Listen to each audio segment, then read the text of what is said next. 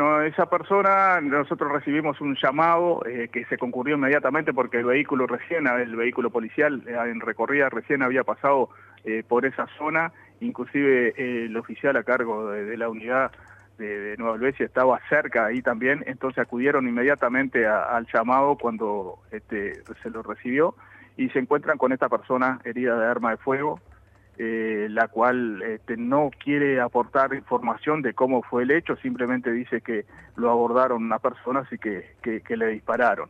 Mm. Eh, no lo tenemos claro aún el tema, estamos trabajando, estamos tratando de que él se, esperando que él se recupere y una vez se recupere un poco y pueda conversar con nosotros a ver si nos aporta un poco más de información.